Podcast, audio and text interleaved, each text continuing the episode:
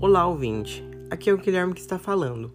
Ajuste seja lá qual for o aparelho que você esteja ouvindo isso. Acomode-se, relaxe e de preferência use fone de ouvido para uma melhor experiência.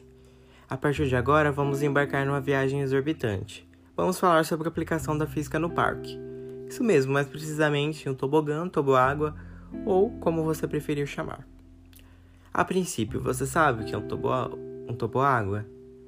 Também chamado escorregador aquático, o tobogã ou toboágua ele possui formato de um tubo cortado ao meio, suspenso sobre o solo, com alguns metros de altura, no qual é preciso de escadas para subir até ele, feito para uso recreacional, tipicamente com jatos de água em seu topo, o que facilita o deslize das pessoas devido ao fluxo de corrente de água que passa por esse escorregador. Uma pessoa pode tanto deslizar sentada ou deitada diretamente no toboágua, ou até mesmo usando uma boia, no qual irá afindar em uma piscina repleta de água. Tá, agora que você já sabe qual será o brinquedo hiper fantástico que será usado para explicação, vamos partir para os princípios físicos. Ah, mas antes de tudo, ainda é preciso te dizer o que é energia e trabalho, pois esses conceitos estarão, em, estarão presentes na explicação. A energia é a capacidade de realizar um trabalho. Ao realizar o trabalho, tem que se gastar energia. Se a energia for gasta mais rapidamente, é porque a máquina é mais potente. Agora pronto, vamos!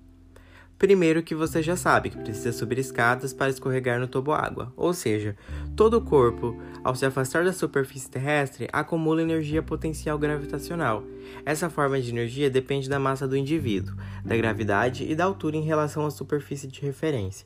Ao subir os degraus que dão acesso à plataforma de lançamento de um tobogã, o indivíduo ganha energia potencial gravitacional, graças ao trabalho realizado pela força muscular de suas pernas. Por haver altura, a força que seu corpo terá para descer irá aumentar, pois a energia que foi dita anteriormente é uma energia que está armazenada em um corpo e pode ser utilizada a qualquer momento para realizar trabalho, ou seja, o trabalho estará na força da descida de seu corpo em relação à altura que você se encontrava no início do tobogão. Por conseguinte, associado a esse conceito, quando você escorrega no brinquedo, existe outra força que faz com que você não caia, que é a energia cinética, que ela que é responsável por falar do movimento. A água que faz parte do brinquedo não é apenas para dar rapidez à brincadeira, mas pa para fazer com que seu corpo deslize pelo, pelo brinquedo, como as rodas de um skate quando descemos em uma rampa. Assim que você terminar de descer, no final do trajeto, o seu corpo irá desacelerar em razão de um trecho retilíneo cheio de água que dissipa quase toda a energia cinética, que faz parte da piscina repleta de água, como foi dito lá no início. É, eu não sei se você conseguiu compreender o princípio dessas forças atuantes em um tobogã. Caso não, vamos aprofundar através de outros brinquedos, por exemplo, a montanha russa. Quem já andou é, no brinquedo ou mesmo já viu uma em ação, sabe que a montanha russa oferece vários movimentos aos frequentadores.